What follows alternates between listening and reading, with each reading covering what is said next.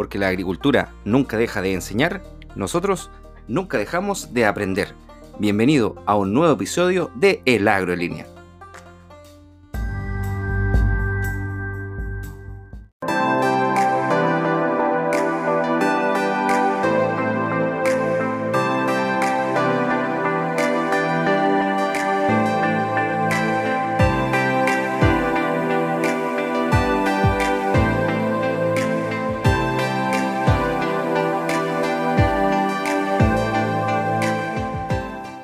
Radio Innovadora con ustedes, Álvaro Seguel. Bienvenidos.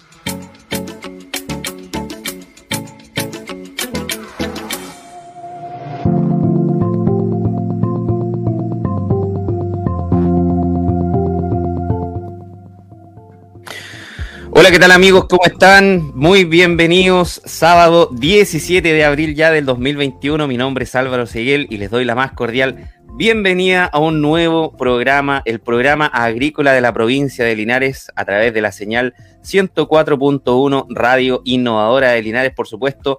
Y a través de Facebook también, Facebook Live, estamos saliendo para todo el mundo. Nos puede seguir ahí a través de la página de Radio Innovadora 104.1 y por supuesto la página oficial de El Agro en línea. Ya que va a andar por ahí, le pido por favor que se pueda suscribir a nuestro canal de YouTube El Agro en línea, en donde va a poder revisar este programa también y revivir algunos otros que hemos tenido a lo largo de la temporada.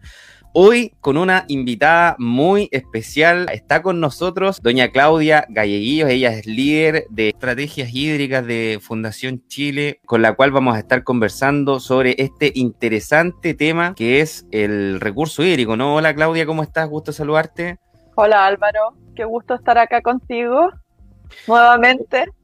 Sí, bueno, antes de la pandemia, ¿no, Claudia? Cuando ustedes empezaron a trabajar en eh, escenarios hídricos, eh, 2030, bueno, tuvimos un par de reuniones ahí, tú recorriste gran parte de la zona centro del país trabajando en ese proyecto y tuvimos la oportunidad de conocernos y, bueno, de compartir al- algunas ideas. Oye, Claudia, para los agricultores que nos están escuchando, para los técnicos, para los operadores ahí que escuchan mucho, a- muchas veces ahí dejan los corridos de lado y sintonizan la 104.1 pasando rastra para enterarse un poquito de lo que está pasando eh, en nuestra agricultura. Cuéntame tú como líder de estrategias hídricas de Fundación Chile, ¿cuál ha sido tu rol en estos últimos años y cuáles han sido los focos en temas hídricos que, que ha puesto el acento Fundación Chile en, en el último tiempo? Bueno, ahí contarles si nosotros en Fundación Chile tenemos un gran equipo de agua, ¿cierto? Que trabajamos, llevamos mucho tiempo trabajando en estos temas hídricos. Y la Fundación en particular eh, ingresó a trabajar en estos temas hídricos porque la Fundación tiene el desafío y el mandato, ¿cierto?, de una institución público-privada que tiene como mandato sostener, el, hacer desarrollo sostenible. O sea, nosotros tenemos que preocuparnos de que Chile pueda seguir, continuar desa desarrollándose en forma sostenible, sustentable, por supuesto. Eh, y bajo esos parámetros nos comenzamos a dar cuenta que el agua era un gran riesgo, era uno de los factores más importantes que estaba poniendo en riesgo la sostenibilidad y el desarrollo en Chile. Por lo tanto, eh, por eso se conforma este gran equipo de agua que tenemos, eh, somos cerca de 10 personas dentro de la fundación que trabajamos en estas temáticas, liderados por Ulrike Brodczek, ¿cierto? Eh, y y nos hemos dedicado y, y tenemos, eh, hemos, lo primero que hicimos en realidad fue hacer un análisis de un punto de vista diferente del agua, porque siempre el agua en Chile se estaba mirando desde el punto de vista de los derechos de agua, ¿cierto? Que si bien es una temática muy relevante, es uno de muchos otros factores que influyen en la gestión hídrica, no es el único. Entonces, eh, nosotros ahí dijimos, bueno, eh, analicemos eh, fuera del derecho de agua y analicemos cómo funciona el agua en el sistema, cómo es el ciclo hídrico en nuestro país. Y es así como nace la, la, la radiografía del agua, eh, donde abordamos diferentes componentes del ciclo hídrico y con eso nos dimos cuenta de que había un, que el problema era más grave de lo que nosotros estábamos mirando, ¿cierto? Sí, claro, eh, con una mirada más integrada, ¿no? Que es lo que se, se ha se ha puesto ¿no? el énfasis en los últimos tiempos de, de ver el, todos los factores que afectan ¿no? en la disponibilidad y, todos los factores también que usan el agua. Oye, Claudia, y, quiero que partamos conversando sobre eso porque hay muchos factores que no inciden o que no están registrados como derechos de agua, por, ejemplo, pero que sí consumen agua. Eh, ¿Nos podría dar algunos ejemplos en donde muchas veces uno ni siquiera puede percibir que se está consumiendo agua? Claro, por ejemplo, en la radiografía nosotros como analizamos el ciclo hídrico y parte del ciclo hídrico, ¿cierto? Eh, está la unión del agua superficial con el agua subterránea, pero también todo lo que tiene que ver con la evaporación del agua, las salidas de agua de un sistema eh, a través de otras cosas por ejemplo, eh, todo lo que se denomina consumo de agua es lo que de repente uno no ve, ¿cierto? El agua que se va en el producto. Nosotros cuando exportamos agricultura estamos exportando agua, ¿cierto? Detrás de eso hay mucha agua que se exporta. Eh, también tenemos todo lo que es el sistema de evaporación. Eh, eso no tiene derecho de agua, ¿cierto? La evaporación no tiene derecho de agua, sin embargo es un fenómeno físico que está dentro del ciclo hídrico y es bastante importante. Acá, por ejemplo, tenemos los casos eh, de las hidroeléctricas que tienen pondaje o incluso de, de los grandes embalses eh, o todo el sistema de acumulación de agua que tiene un espejo de agua que es superficial y tiene contacto con la radiación solar. Todo, es, todo eso obviamente va a tener una evaporación física. Nosotros en la radiografía medimos la evaporación, la evaporación del agua de los, de los embalses, todo lo que es embalse hidroeléctrico, de riego, de agua potable, y la evaporación era bastante importante, mm. eh, llega al 4% del consumo nacional, siendo que en agua potable tenemos un 6% del consumo nacional. Entonces hay, hay, una dimensión importante que no podemos dejar de lado, ¿cierto? Oye, entonces, mira, para ir eh, aclarando un poquito los temas, mira qué interesante lo que nos estás contando. O sea, lo que todos los embalses eh, eh, se evapora el agua, en, todo el agua que se evapora en todos estos embalses, llega al 4%. Y el consumo humano, digamos, sanitario, es del 6%. O sea, casi dos tercios de todo el consumo humano es la, la evaporación. Disculpa que tengo pegado en la evapotranspiración. como deformidad, como deformidad profesional, me cuesta decir evaporación. Oye, em, oye, es una tremenda, es un tremendo número el, tema de la, evaporación. Y me imagino también que, aparte, en embalses que están más arriba, ¿no? En donde la presión atmosférica es menor, corre más viento, la evaporación es mayor. Es mucho mayor y por eso que ese 4% que esta, esto, estos datos fueron revisados por Argen Hoekstra, ¿cierto? Que eh, murió, nos dejó hace poco, ¿cierto? Pero e, efectivamente en el informe que él emite dice que eh, probablemente la evaporación puede ser mayor porque las estaciones de monitoreo eh, están más abajo de los embalses que están más altos, ¿cierto? Entonces, efectivamente, los embalses que están a mayor altura podrían tener una evaporación mayor. Mayor. Oye, ya cuéntanos, entonces Fundación Chile parte con la radiografía del agua, entonces ahí parte viendo, ¿no? Y, algo tan importante que es ver, oye, qué es lo que tenemos, ¿no? ¿Qué, es lo que tenemos, en qué estamos gastando, en qué... Y se empiezan a dar cuenta de, estas cosas, que era como la radiografía, ¿no? Propia, y sacar la foto de la actualidad. Y después con escenario hídrico 2030 empiezan ya a ver un poco más hacia el futuro lo que va a pasar, ¿no? Claro, o sea, la radiografía era parte del escenario, ¿cierto? Pero era la forma de cómo, de, mirar el agua de una forma que no la habíamos visto antes, que es la, parte lógica de cómo se gestiona el agua, ¿cierto? Que es, el ciclo hídrico. Eh, lamentablemente nosotros acá jurídicamente tenemos un sesgo de mirarlo solamente el agua superficial separada del agua subterránea, el suelo separado del agua. Entonces, eh, eso nos va generando ciertas formas de mirar que, que, nos esconden otra, otras cosas. Eh, entonces nosotros con ese punto de partida nos dimos cuenta de varios hallazgos, como esto que te hablo de la evaporación de embalse, o por ejemplo el consumo forestal, ¿cierto? Que no se considera porque no tiene derecho de agua, sin embargo tiene un consumo importante de agua lluvia que es agua en el sistema, que es agua que no llega a las fuentes de agua, ni a los acuíferos, ni a las fuentes superficiales, ¿cierto? Eh, pero también nos dimos cuenta de algo sumamente relevante, que el cambio climático, no, o sea, que la sequía no estaba solo en el norte de Chile, o sea, la sequía en el norte de Chile ya estaba instalada y era un tema estructural que ya se sentía, ¿cierto?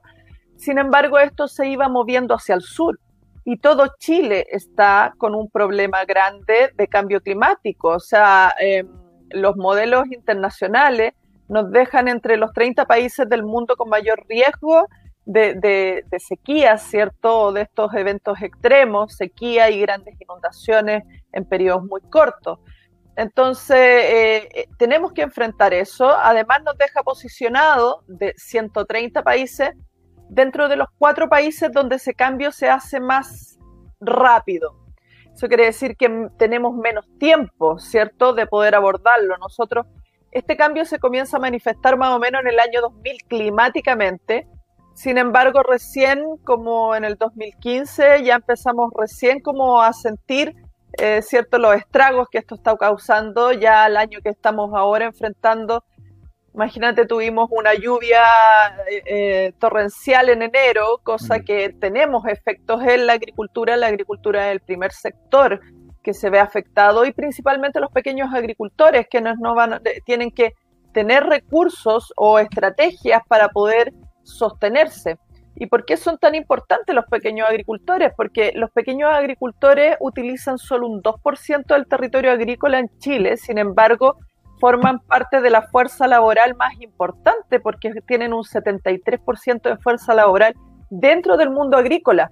Entonces, eh, no es menor el impacto que puede tener estos cambios. Y, ahí eh, son temas que nosotros debiéramos comenzar a ver dónde están nuestros puntos de vulnerabilidad económico. Y, cuando hablo económico no hablo del crecimiento económico, hablo del desarrollo, ¿cierto? Que es bastante distinto a, tener solamente la mirada de cuánto cuesta o de la inversión. Eh, esto va más allá, porque también tenemos un tremendo desafío. El desarrollo involucra temas económicos, pero también temas de bienestar social y, por supuesto, de, sustentabilidad ambiental, ¿cierto? Entonces, ¿cómo realmente hacemos desarrollo y comenzamos a meter dentro de la ecuación estos temas sociales y ambientales y no solo el tema económico? El beneficio es mucho mayor si lo miramos más ampliamente. Claro, o sea, es que lo que pasa es que el agua, el agua trasciende un montón de, rubros e industrias, ¿no? Sin agua, eh, y bueno, y básicamente la agricultura la, golpea tremendamente. Tú aquí nos acabas de dar unas estadísticas que son muy relevantes que, que podamos enfatizar aquí con los agricultores, que es que estamos dentro de los países que vamos a ser más afectados, ¿no?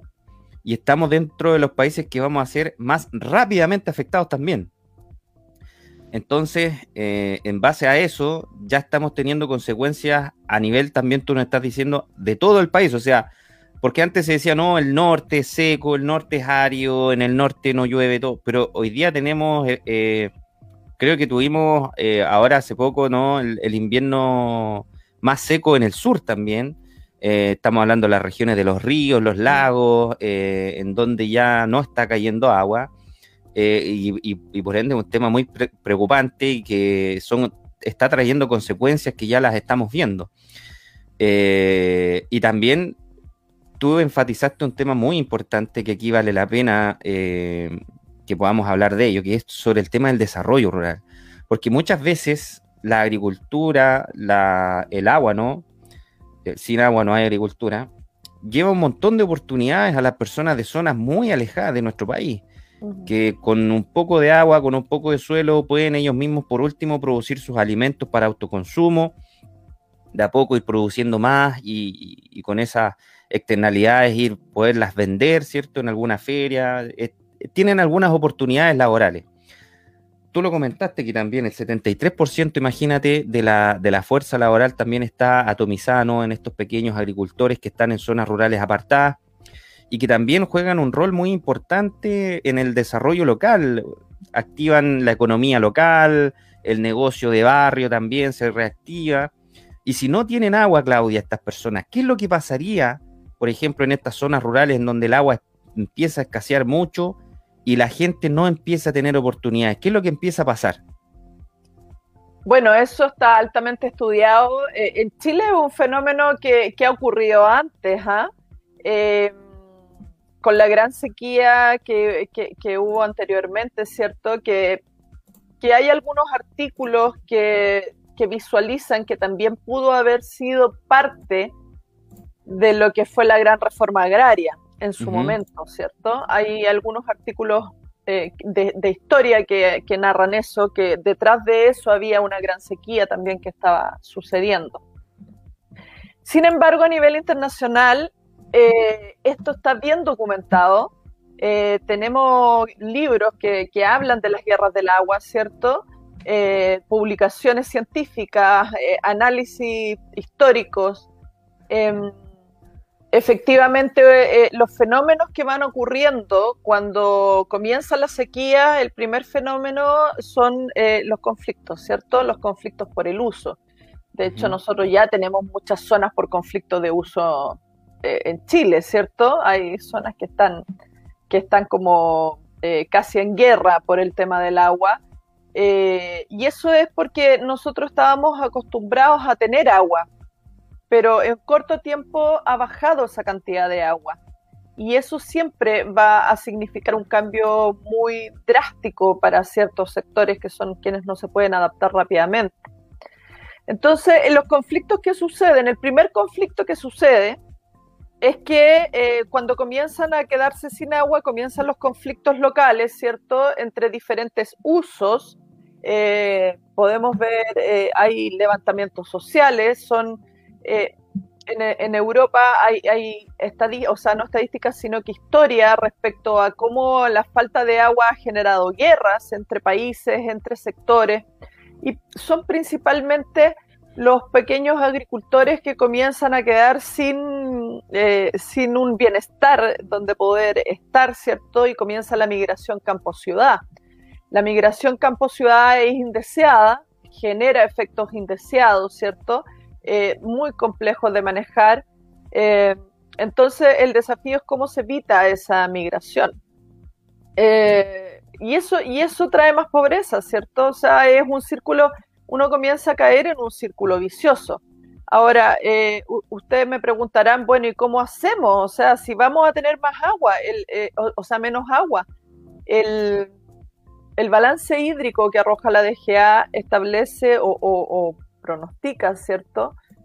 Que podríamos tener hasta un 50 menos de caudales superficiales en los próximos años. Entonces, eso significa que casi el 50% de los usuarios que actualmente tenían agua o hace un par de años atrás tenían agua, probablemente el 50% no va a tener agua.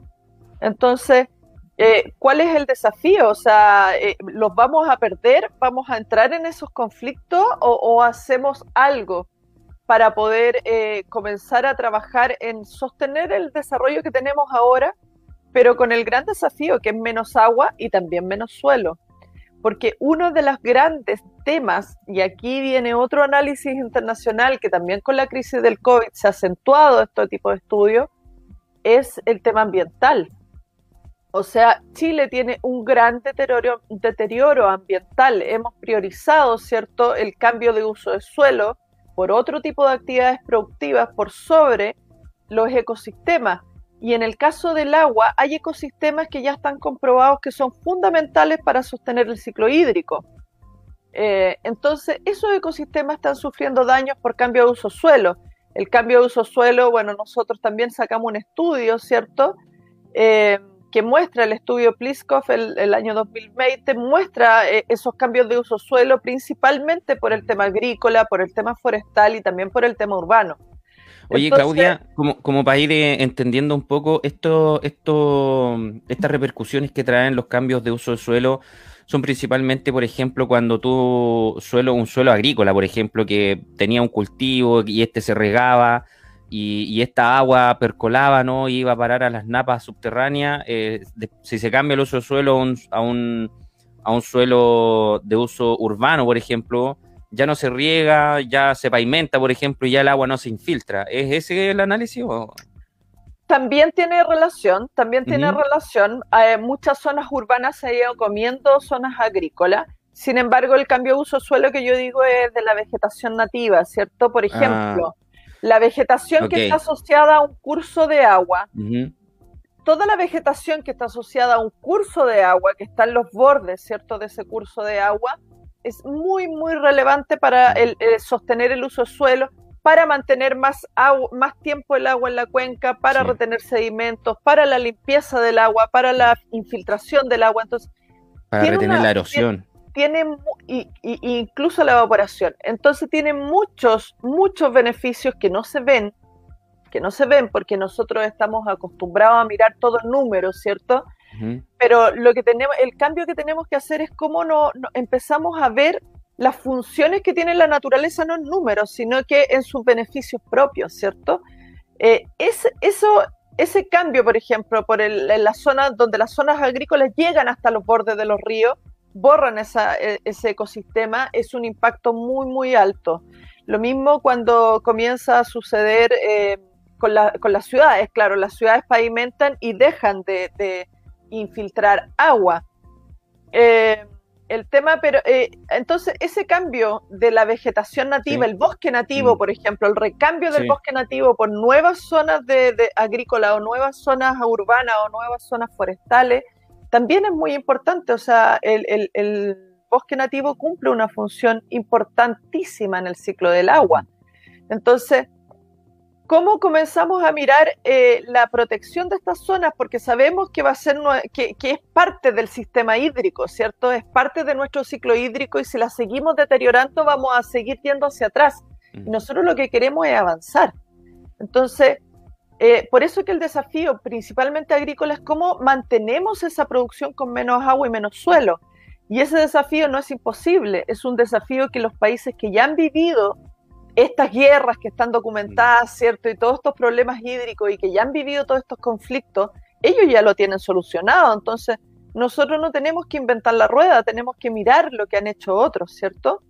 Y uno de los grandes temas ha sido eso, o sea, eh, hay, eh, también está el estudio del COVID, o sea, el COVID es un virus que nace por el deterioro ambiental del, planeta, entonces eh, muchos virus van a continuar naciendo o sea, e, el riesgo de continuar con virus es, alto. Eh, no, no, no, no es como que este virus llegó y no va a haber otro, ¿cierto? Eh, pero para eso tenemos que comenzar a mirar esto de forma sistémica y no de forma particular para un sector o para un propietario o para alguien en particular, ¿cierto? Esto tiene un, es sistémico, o sea, el río es sistémico, el río nace en la cordillera nace de las aguas lluvias, ¿cierto? Y eso desemboca en el mar y tiene un proceso de evaporación que a muchos de nosotros en la escuela nos enseñaron ese ciclo de agua y se nos olvida. Ese proceso de evaporación conforma nuevamente las lluvias, ¿cierto? Si nosotros no tenemos eh, los sistemas sanos, ¿cierto? Donde eso puede comenzar a suceder de forma de ir guardando el agua, eh, comenzamos a desbalancear el sistema. Y es como nuestro organismo, si nuestro organismo no está balanceado, obviamente comenzamos a manifestar enfermedades, ¿cierto? Así es. Estamos, eh, estimado amigo, teniendo una interesante conversación aquí con Claudia Galleguillos. Ella es líder de estrategias hídricas de Fundación Chile, las cuales han hecho unos estudios muy interesantes, la radiografía del agua, escenarios hídricos 2030, y también están con el certificado azul que ya vamos a estar hablando más adelante. Eh, Claudia, si me das un minuto, voy a comentarles aquí a los estimados agricultores exportadores que les gusta saber el precio del, dólar, ¿no? Eh, están interesados ahí en, eh, en, cómo va, en cómo va el dólar. Les comento que, estimados amigos, el dólar en Chile no logra mantenerse bajo los 700 pesos ante cambio de tendencia de los futuros del cobre. La divisa estadounidense cerró el día de ayer viernes en los 704 pesos con 25 centavos, lo que significó un avance del 3,51%. Eh, Peso a que, a que las operaciones del dólar en Chile iniciaron el día rompiendo el piso de los 700 pesos, el tipo de cambio cerró la jornada este viernes con un avance entre la caída de los contratos futuros del cobre y pese a que el metal cerró la semana con una nueva alza, acumulando un salto de más del 4% en los últimos días. En Chicago los futuros retroceden 1,27% hasta los 4 dólares con 16 la libra, lo que finalmente impactó, por supuesto, en el precio del cobre. Entonces, estimado amigo, cerramos con 704 pesos con 25 centavos. Eh, seguimos aquí, amigos, en el Agro en línea conversando sobre estrategias hídricas, escenarios hídricos, sobre el agua, ¿no? Recurso tan importante para nuestra agricultura con Claudia Galleguillos, líder de estrategias hídricas de eh, Fundación Chile. Eh, vamos a seguir hablando en el segundo bloque sobre importantes temas. Tenemos que hablar sobre, bueno, quedamos medio preocupados, ¿no? Sobre sobre estos cambios que estamos teniendo, esto, estas deficiencias hídricas que estamos teniendo. Claudia, no sé si lo ves tú, pero mi percepción por lo menos es que se notó mucho, ¿no? Se ha notado mucho en los últimos años el, descenso en la disponibilidad de agua superficial, principalmente, lo que ha llevado a muchos sistemas, muchos agricultores, eh, a muchas empresas agrícolas a capear un poco este problema eh, haciendo muchos pozos, haciendo mucho pozo profundo, eh, teniendo mucha presencia en la napa freática. Respóndenos a la vuelta, por favor, qué tan sustentable es que sigamos haciendo esta práctica de poder seguir succionando agua desde la napa freática y ver cuánto más lo podemos sostener. Así es que nos vamos a apartar, estimados amigos, un minuto, una pequeña pausa comercial y ya estamos de regreso en el Agrolinea. Ya estamos de regreso, estimados amigos, acá en nuestro programa El Agro en línea a través de la radio innovadora 104.1 para los amigos de Linares, región del Maule. Nos escuchan en Colbún, en Yerbas Buenas, en Palmilla, en Longaví, en Parral, Villa Seca, Retiro. Todos los amigos de ahí, un cordial abrazo, un cordial saludo acá desde Radio y por supuesto El Agro en línea. Les, eh, además, amigos, les recuerdo que si quiere escuchar este capítulo nuevamente, nos puede buscar en Spotify, en podcast, en Google Podcast también, y en iTunes como El Agro en línea, en donde va a estar este y otros capítulos también de nuestro programa ahí, para que se pueda entretener, se pueda enterar también sobre todo lo que está pasando en la industria agrícola. Claudia, te dejé planteada una idea al término del bloque anterior sobre qué tan sustentable es que todos estemos tomando agua de un mismo vaso y si este vaso no lo podemos volver a llenar.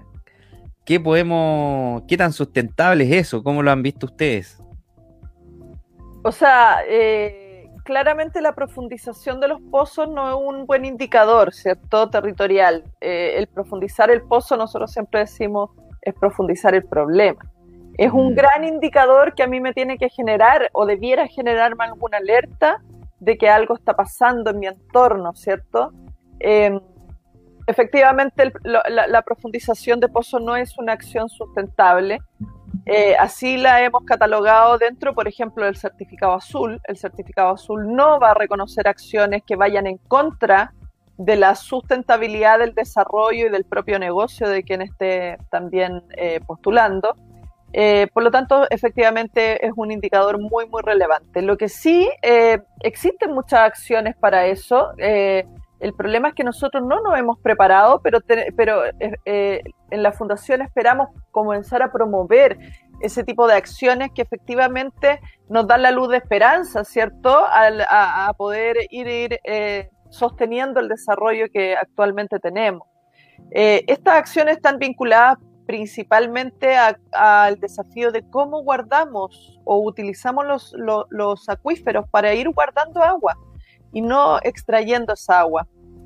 Eh, extraerla de forma sostenible, por supuesto, donde el pozo no, no baje eh, y que se pueda ir eh, recargando a medida que tenemos aguas lluvia y utilizar esas aguas lluvia para poder potenciar de mayor forma la recarga eso eh, hay, algunos otros componentes que se pueden ir desarrollando por parte de las grandes empresas, ¿cierto? Que extraen aguas de pozo, poder hacer recarga de esas aguas, limpiarlas adecuadamente para poder volver a recargarlas, es parte también de su negocio, ¿cierto? Porque si una empresa saca agua de un pozo y está eh, profundizando ese pozo, eh, tiene que hacerse esta pregunta. ¿Qué está pasando? O sea, es un indicador importante. Entonces, hay acciones hay muchas acciones que podemos ir haciendo para poder avanzar hacia la sustentabilidad y no ir eh, retrocediendo como hablábamos anteriormente, ¿cierto? Claro. Oye, eh, mira, ese tema de los acuíferos es tan importante. Ayer participé de una reunión, eh, la reunión de gestión integrada del agua a nivel de cuenca, eh, ¿cierto? Organizado por el, el, creo que la Comisión Nacional de Riego. Oye, en donde mostraban sobre el hundimiento de la tierra y de las ciudades en México y en California por la sobreexplotación de los acuíferos, que es algo total e impresionante, como la sobreexplotación de estos acuíferos, ¿cierto? El agua subterránea, si yo la saco toda, eh, puede provocar hasta el hundimiento de las ciudades. Es totalmente increíble cómo eh, estos sistemas impactan en, eh, todo, ¿no? y, lo que comentábamos también, nosotros tuvimos la semana pasada la oportunidad de grabar en el, en el set Bio Bio, que es un centro de extensionismo tecnológico dedicado a la agricultura agroecológica que está en el secano interior de la región del Biobío, mm. en donde nos mostraban las tremendas cárcavas ¿no? que se provocaban sobre la erosión em, al talar todo el bosque nativo que había en, esa zona, eh, se talaba el bosque nativo, este árbol, estos bosques, eh, al no existir, el agua fluía libremente, arrastrando todo el suelo, provocando tremendas cárcavas, eh, limpiando todos los minerales, todos los nutrientes, toda la materia orgánica del suelo, eh, y aparte estas raíces ¿no? que, soportan los árboles, lo que hacen es profundizar ¿no? en la tierra, provocando que el agua infiltre las napas freáticas, provocando que, se afirme el suelo de cierta forma. Entonces, eh, es todo un ciclo que está unido y qué bueno que, instituciones como Fundación Chile tengan los ojos puestos en, estas cosas. Oye, hablamos de sequía. El problema lo tenemos, ya no es un problema que se nos venga, el problema ya lo tenemos. Cuéntanos, Claudia, ¿qué podemos hacer o, qué tenemos que hacer las empresas, los agricultores, las instituciones para poder disminuir este problema y, poder asegurar que el día de mañana podamos, primero, bueno, tener agua para tomar, ¿no? Las APR rurales, por ejemplo, que han sido un tema muy, muy interesante también en, los últimos tiempos. Eh, los negocios ¿no? locales también, la producción agrícola, las oportunidades que se nos abre para nuestra agricultura. ¿Cómo podemos, Claudia, empezar a, hacer un uso más sustentable de nuestros recursos hídricos? Bueno, lo primero es, es un poco lo que conversábamos antes, ¿cierto? Hay que mirar el agua dentro de su ciclo completo y no sectorialmente. Yo creo que ahí viene un tremendo desafío de dejar de mirar el agua solo para un sector, porque siendo que hay otros sectores que también eh, necesitan esta, este elemento que es vital para la vida. Y sobre todo un sector que, que no tiene nadie que lo defienda, ¿cierto? Que es el medio ambiente y que es la base, es la base para sostenernos. Entonces, ¿cómo comenzamos a mirar todo este entorno? Eh, es el primer desafío. Nosotros en escenario hídrico estamos promoviendo las acciones que van a mirar el territorio con todos sus usuarios, no desde un punto de vista eh, sectorial, ¿cierto? Sino que más bien de un punto de vista territorial que cuando uno mira el territorio comienza a ver todos sus eh, ciclos, el ciclo completo del agua con todos sus usuarios y eso es fundamental, el cambio de mirada para poder generar buenas estrategias y tomar buenas decisiones. Aquí escenario hídricos también lo que está haciendo es una hoja de ruta. Vamos a señalizar cuáles son las mejores acciones de poder realizar y dónde. Entonces, tampoco es una solución la que nos va a, entregar todo, ¿cierto? O sea, es un conjunto de soluciones, es un conjunto de soluciones que tienen que ir siendo evaluadas eh, desde las que cuestan menos eh, y las que tienen mayor impacto, que en este caso son las soluciones basadas en la naturaleza, que son las bases y son de muy bajo costo y de muy alto impacto, ¿cierto? Eh, que es nuestro eje 2 que le llamamos de transición hídrica. Nosotros tenemos, estamos trabajando desde el punto de vista de la institucionalidad, tanto a nivel nacional como a nivel de cuenca, de instrumentos de gestión que se pueden ir potenciando, ¿cierto? Que es nuestro eje 1 de la transición hídrica. Y, paralelo a eso va el eje 2, que es la restauración y la conservación de ecosistemas para conservar eh, o potenciar el ciclo del agua en los territorios. Luego de eso se evalúa el siguiente eje, que es el eje de la, eficiencia. El eje de la eficiencia tiene un altísimo impacto, altísimo. Es tanto así que a nivel internacional se ha evaluado que eh, un país o países que han invertido más en eficiencia e innovación, sobre todo en la parte agrícola, eh, no han necesitado llegar a la construcción ni de embalses, ni de desaladoras, ni de otros eh, Em, grandes obras, ¿cierto? Que tienen una demora mayor, pero además un costo de inversión y un costo de operación mucho mayor. Entonces, bueno, Israel es el ejemplo claro de, eso. Israel, California, Singapur, Australia, eh, o sea, mm. tenemos muchos ejemplos en el mundo y tenemos números además que hay detrás, ¿cierto? Que te muestran la diferencia entre tomar la decisión de hacer una gran obra sin haber evaluado las otras anteriores. Mm. Entonces, como te digo, nosotros no tenemos que hacer algo nuevo, tenemos que mirar lo que se haya hecho y ha sido exitoso. Y lo que ha sido exitoso es seguir este camino, ¿cierto? Seguir este camino de las restauraciones, las soluciones basadas en la naturaleza, eh, eh, todo el tema de eficiencia hídrica y si así todo no llegamos a cubrir esa brecha, ahí recién comenzamos a pensar en las grandes obras. Mm. Pero es lo que viene eh, al final de la ecuación, ¿cierto? Claro, porque dame tú el dato, pero si no mal no tengo entendido, son casi 13 años para poder en, que pase el, estudio de prefactibilidad, el de factibilidad, el estudio ambiental, estas grandes obras de acumulación de agua, ¿no? Aparte tienen un gran impacto medioambiental, social, eh, tienen que ser económicamente viables. entonces, en 13 años, imagínate, de aquí a 13 años más, eh, quizás qué problema con el agua vamos a estar teniendo. Oye, te quería comentar otra cosa.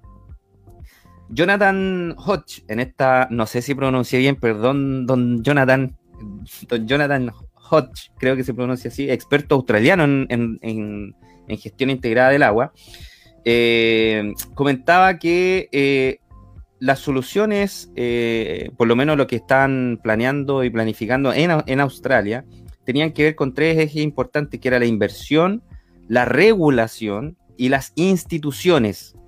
Y todo esto bajo el gran paraguas, un gran paraguas técnico, ¿no? Que era básicamente lo que comentabas tú sobre la eficiencia. Oye, te quería preguntar, ¿cómo está Chile en, respecto a la gobernanza del agua? Porque que es el tema de las instituciones, ¿no? Que hay, a veces, muchas veces que hay ministerios que, tienen dualidades, hay instituciones también que tienen que ver eh, con, hay muchas cosas que tienen que ver con el agua. Desde ese punto de vista también ustedes hicieron un análisis y un roadmap, ¿no? Una hoja de ruta sobre, sobre cómo deberíamos reorganizar la administración del agua desde el punto de vista gubernamental. Sí, nosotros tenemos nuestro eje 1 que trabaja en ese tema de institucionalidad, mm. gobernanza e instrumentos de gestión, ¿cierto? Eh, ese eje está liderado ahí por Paul, Paul, Duruyani, que es nuestro líder en gobernanza. Y, sí, nosotros estamos construyendo una propuesta, todavía eh, estamos en construcción. Mm. Eh, hemos hecho talleres con diferentes sectores el sector agrícola, o sea, el sector privado, con los servicios sanitarios rurales, con las ONG, hemos hecho con, las instituciones públicas, ¿cierto? Eh, para poder ir recopilando eh, en base a lo que tenemos, para poder saber hacia dónde necesitamos ir, ¿cierto? Eh, hay varias coincidencias. Lo que te puedo decir es que en Chile el, último estudio del Banco Mundial arrojaba que teníamos 43 instituciones con competencia en temas de agua que no están coordinadas entre sí eh, y que en, algunos casos algunas competencias son contrapuestas, ¿cierto? Mm. Eh, incluso hay, habían o hay todavía incentivos que son un poco perversos para el manejo del agua. Eh, que son los que estamos mirando, pero ahora con la nueva, con la nueva remirada que está dando el eje 1, pues, hemos encontrado más de 43, casi 50 instituciones. 50 instituciones. Y una... Sí. Oye, disculpa, es que el número es... Lo que pasa es que eso... están coordinadas. Es que lo que pasa es que ese es el tema, Claudia, porque eso le agrega un montón de burocracia al sistema que, que yo creo que hace muy ineficiente todo, que traba las cosas, eh, hace que no fluya, digamos, hablando en términos hídricos. Exacto, sí, absolutamente. Pero además otra de las cosas que también nosotros hemos, hemos sido bastante enérgicos en comunicar, ¿cierto? Es la necesidad de que sean los mismos territorios los que se empoderen, porque el problema es que cuando tú generas políticas públicas, eh, sobre todo relacionado con el tema hídrico y que están centralizadas y no conocen la realidad de los territorios realmente, eh, ahí es donde cometemos los errores, ¿cierto?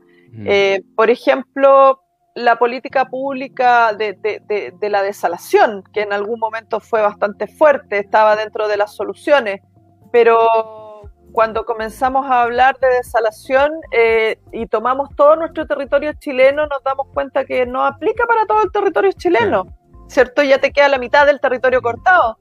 y después cuando comenzamos a preguntar y quién puede pagarlo, y ahí se nos fueron de ese mm. territorio muchos sectores. Entonces, no es una política eh, eh, que debiera ser nacional. Eso, esas son decisiones que debieran ser tomadas en los territorios, ¿cierto?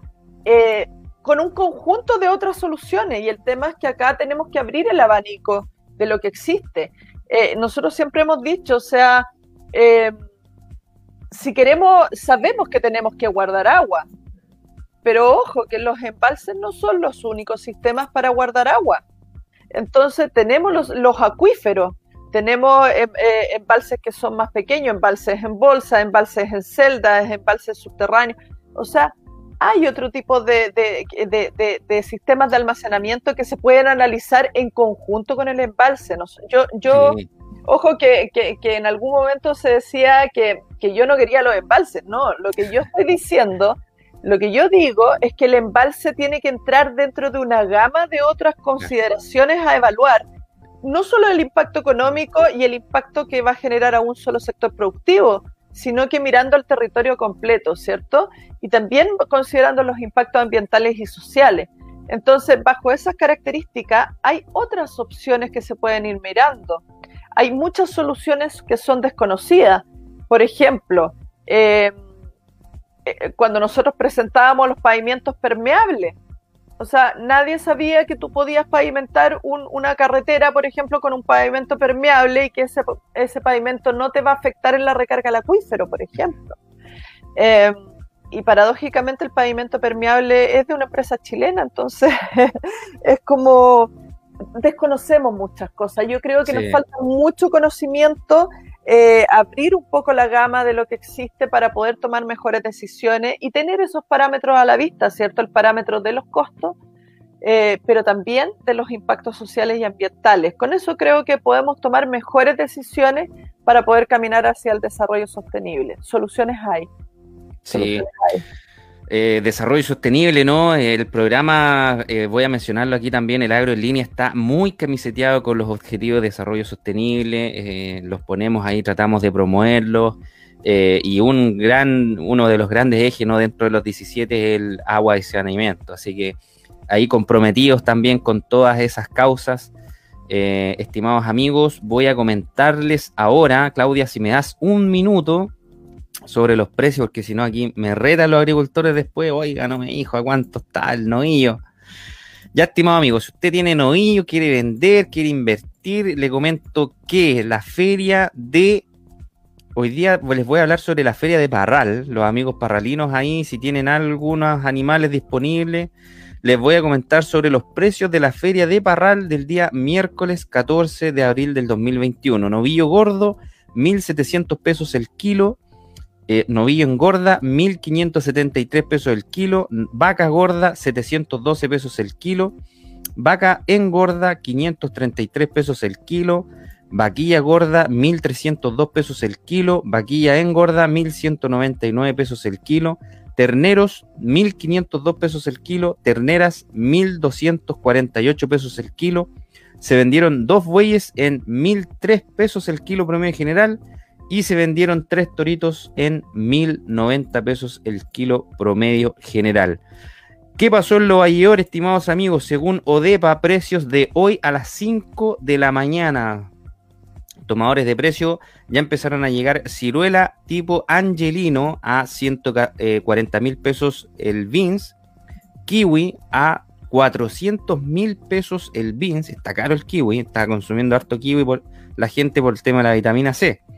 Manzana, tenemos ya Pink Lady en 230 mil pesos el beans y tenemos pera en 140 mil pesos el beans. En York eh, también estuvieron zanahoria, tenemos a 5 mil pesos el saco de 20 kilos y voy a revisar las papa, que los amigos aquí de Orilla y Maule también siempre me preguntan. Tenemos papa de primera a 7 mil pesos, la malla de 25 kilos. Ha estado subiendo un poco la papa, estimados amigos. Ya. Doña Claudia, estamos para los amigos aquí teniendo una interesantísima conversación. ¿Qué vamos a hacer con el agua? Con Claudia Galleguillo, líder de estrategias hídricas de Fundación Chile. Oye, Claudia, eh, coméntanos un poco ahora sobre el certificado azul. Cuéntanos qué es eh, y, qué tipo de instituciones pueden acceder a este certificado. Mira, el certificado azul nace como un instrumento, ¿cierto?, desde el proyecto Suizagua, que corresponde a un programa latinoamericano, el Agua nos une, pero también un compromiso que asume en Chile, la Alianza del Pacífico, de promover este tipo de incentivos para, para que la empresa comience a gestionar adecuadamente el agua. Este certificado está enfocado netamente en empresas, sectores, o sea, empresas productivas, ¿cierto? De servicio, producción, eh, de cualquier tamaño. Porque una de las gracias que tiene es que tiene una eh, eh, aplica el principio de gradualidad, ¿cierto? Donde comienza a haber, tiene tres niveles y en cada uno de los niveles se puede ir avanzando, por lo tanto se permite que una empresa pequeña también pueda eh, acceder a algún nivel del certificado, ¿cierto? Por otro lado, también se genera un mecanismo que nosotros le llamamos el principio colaborativo, donde una empresa grande puede colaborar o apoyar a un pequeño a poder avanzar en la gestión hídrica y poder llegar a algún nivel del certificado, a su cadena de proveedores o quienes pueden estar en su entorno también. Mm. Entonces, lo que hace este certificado, primero su propósito es ser un instrumento público-privado, ¿cierto? Dirigido hacia las empresas, netamente desde la mirada de la empresa, pero eh, en cómo esa empresa participa en conjunto con el Estado a hacer una buena y real gestión del agua. Ese es el, objetivo o el, propósito que busca el certificado azul. Y en este contexto, lo que apuesta el certificado azul es a tener empresas que realmente quieran comprometerse a gestionar el agua, ¿cierto? Y ser entidades eh, promotoras y entidades que puedan ser motores del desarrollo local también. Entonces, en definitiva, como ya conversamos, el certificado azul y, la metodología que utiliza, que es la huella de agua, la ISO 14046, ¿cierto? Que es distinta a la metodología de huella hídrica, y eso es súper importante. Solo el certificado azul reconoce la ISO 14046, huella de agua, que es diferente a la huella hídrica de la Water Footprint Network, ¿cierto? Eh, y esto es porque se enfoca netamente en la empresa. ¿cuál es la, principal diferencia que tiene Claudia? La principal diferencia. Aspectos muy generales. General, la Waterfood aplica mucho más para lo que es la medición de huella o consumos de, los sectores territoriales en el territorio. Mm. Y, la, y la ISO, la huella de agua, va enfocada a la empresa y los impactos que genera esta mm. empresa en el marco de un territorio. ¿ya? Oye, Claudia, pero el certificado azul es algo, por ejemplo, que yo podría poner en, el, en la etiqueta de mi envase, ¿no? Podría poner en ese, esa, ese un sello que indique que mi empresa o mi producto está eh, certificado con este certificado azul. Se está trabajando con el Ministerio de Medio Ambiente, ¿cierto? El mm. Ministerio de Medio Ambiente está trabajando el tema de sellos. Efectivamente, es cuando una empresa llega al nivel 3 del certificado, el nivel 3 del certificado me refiero a una empresa que, que se transforma en una, en, un, en una entidad que transforma también su territorio, ¿cierto? Su entorno, apoya a pequeños a comenzar a gestionar el agua y hace como lo que, se, lo que llamamos valor compartido en algunos casos, ¿cierto? Eh, esa empresa sí puede posteriormente pasar a, lo que es el sello que, eh, que, está, va a estar bajo el Ministerio de Medio Ambiente. Entonces, este, este certificado eh, es como el periodo de aprendizaje que tiene una empresa y que además le demuestra a la misma empresa que esto tiene beneficios, porque no, mm. las empresas no están acostumbradas, están acostumbradas a trabajar en la eficiencia hídrica internamente dentro de su propia producción, pero no miran hacia afuera. Lo que hace este certificado es hacerlos mirar dónde está el verdadero riesgo, ¿cierto?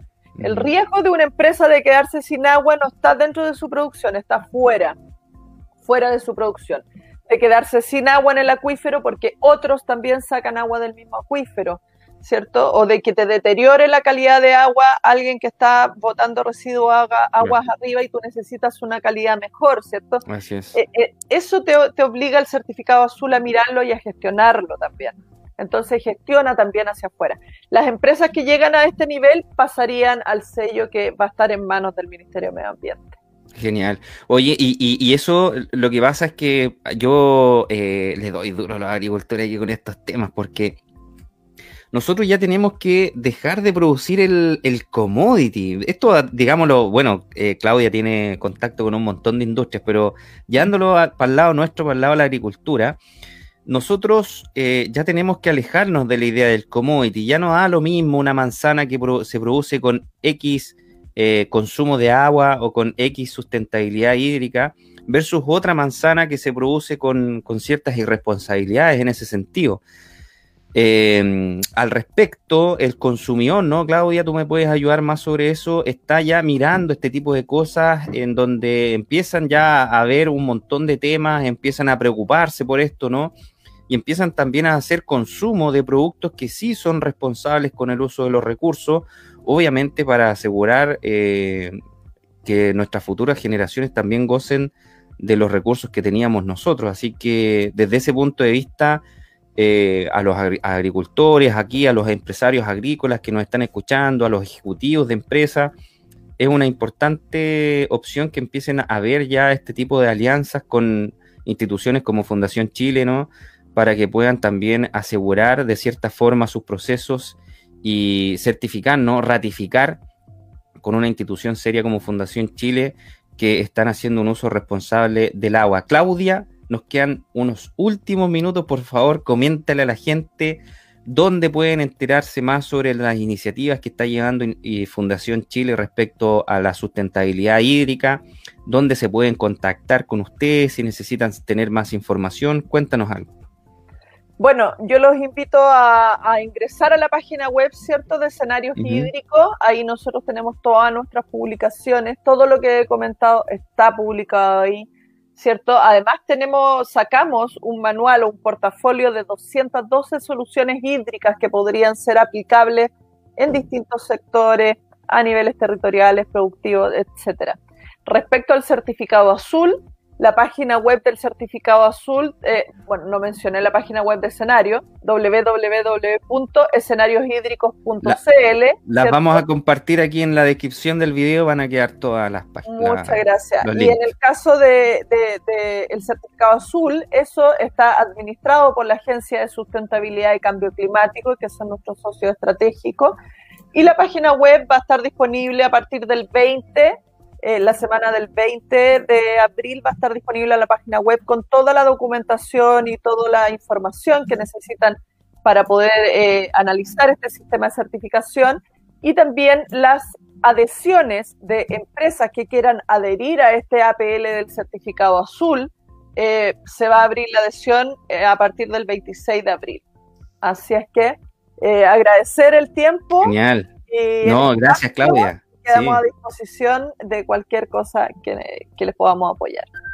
Muy bien, pues estimado amigo Claudia, queremos también, bueno, como programa agradecerte que nos hayas aceptado la participación y los invito, estimados amigos, a que nos encontremos el próximo fin de semana, como siempre, a las 13 horas en una nueva entrega del Agro en línea. Un abrazo grande para todos, buen fin de semana. Chao Claudia.